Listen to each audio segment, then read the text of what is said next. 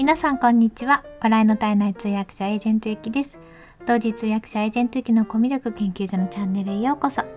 このチャンネルでは通訳やナレータープレゼンターなど言葉で伝える仕事をしているエージェントゆきがどうやったらもっと心に届く伝え方ができるのかを様々な側面からお話しするのが半分そして残りの半分は好きなもののことや気づいたことを楽しく皆さんにシェアするチャンネルです。ということで今日も聞いていただいてありがとうございます。あの今日七夕ということで七夕のお話をしたいなと思ってます。でのその前にですねコメント返しをちょっと私最近あの迷ってまして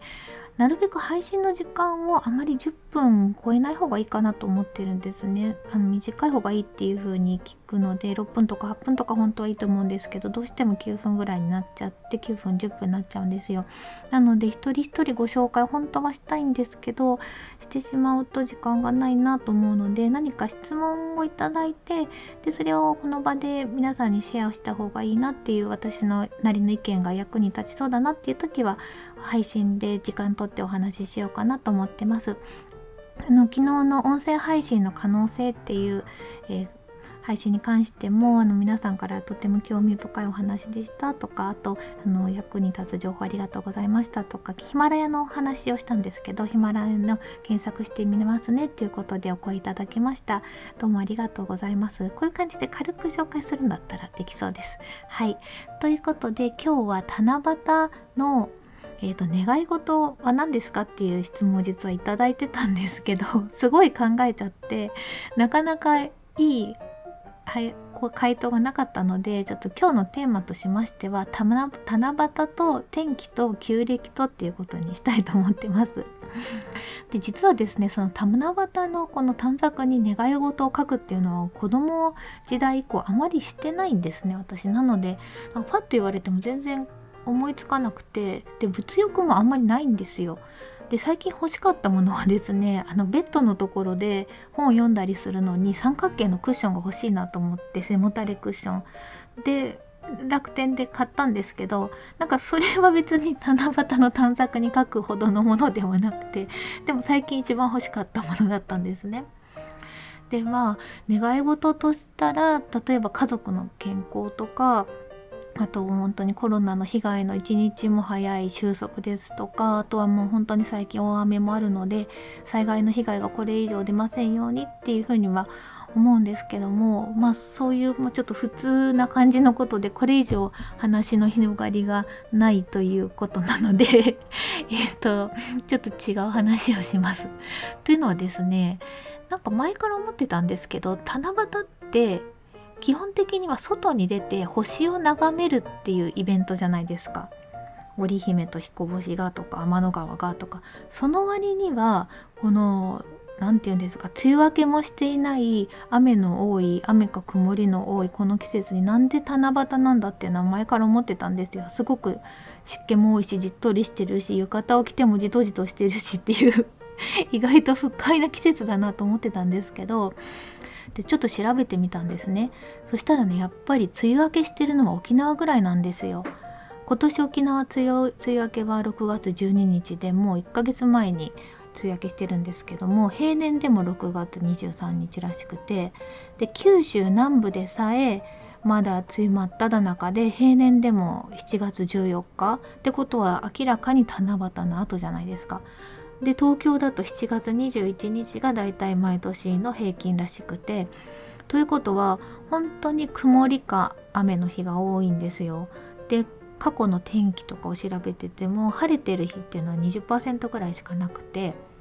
他の日はだいたい曇りか雨本州九州に至るまでで沖縄だけはこの7月7日っていうのを平均して60%晴れらしいんですね。いやだからなんでこんな日に七夕で、まあ、さっきから同じこと言ってるんですけどいや私こういうちょっと何て言うんですかね昔から小学校の時から数学とか好きでなんかこう数で解決できることだと納得するのでいろいろ調べたくなっちゃったんですよねなんか論理的に分かるとあなるほどなって思ってでまあ皆さん予想つくと思うんですけどあの旧暦を見てみたんですよ。で旧暦だといつかないつなのかなと思ったらやっぱり七夕はもともとその旧暦の時にできたうん、お祝いっていうんですか行事なんですね。で旧暦って普段意識しないんですけどだいたい1ヶ月かあのまあ年によって違うんですけどね全然1ヶ月ぐらいずれてるんですよ。で今年の七夕今日7月7日というのは、えー、旧暦で言うと実は8月25日なんですよもう1ヶ月以上ずれてて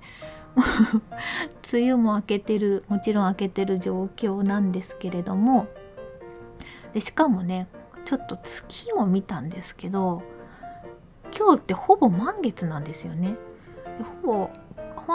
満月で星も見にくいじゃないですか。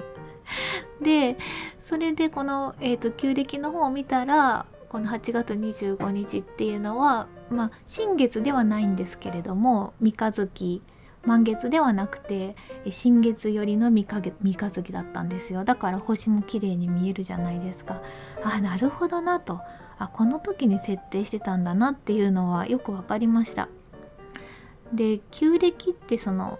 毎月が1ヶ月が30日で推移していくっていう1ヶ月30日の12ヶ月なのでえー、っと360日ですか。ということでちょっとそのずれちゃうんですけど360日で推移していくってことで私あんまり旧暦 今まで調べたことなかったんですけどちゃんと月の動きでやってるんですね。だから15日が満月になるようにしててで1日はその新月で始まるっていうことですごいすっきりしてていいシステムだなって思いました。だから8月15日の十五夜とかなんか言うじゃないですか。あれもちゃんとその満月だからなんですけど今の普通の西暦で言っちゃうと全然満月じゃないっていうことが分かったんですね。まあしょうがないですね。そんな感じでなるほどなるほどとだからあの七夕っていう行事があるんだなと思いました。7月7日に旧暦で設定したのがまあ七夕で。うん。その時はちゃんとこの星を眺めてこう思いを馳せるっていうこともできたんだろうなっていうふうに思いました。でちなみにこの旧暦新暦の話なんですけれども世界にはいろんなこう歴があるじゃないですかいろんなこうカレンダーがあって去年ネパールに行った時のピグラム歴の話もしかしてしたことあるかもしれないんですけどネパールはピグラム歴っていうのを使ってるんですよ。でこれがなんか全然違って 2000行ったのがですね2019年の11月だったんですけど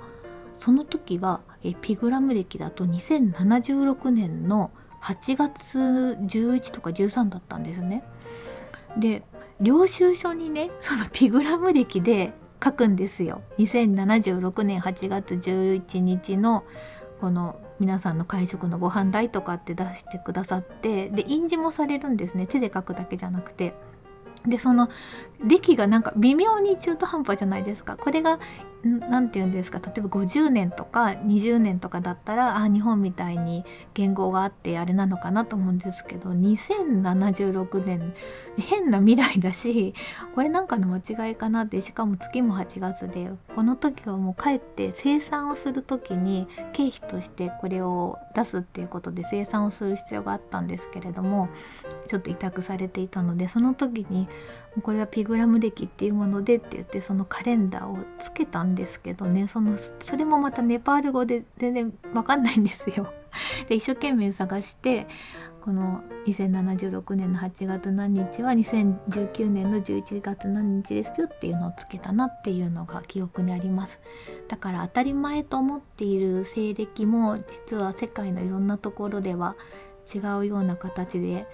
あのカレンダーが刻まれていたりあとはまあ今当たり前だと思ってる7月7日は七夕って思ってるけど、まあ、これは本当は旧暦のだいたい8月の下旬ぐらいの行事でしかもお月様も満月じゃなくてちゃんと星も見えるような状況だったんだなって思うといろいろ納得いくことがあるなっていうふうに思いました。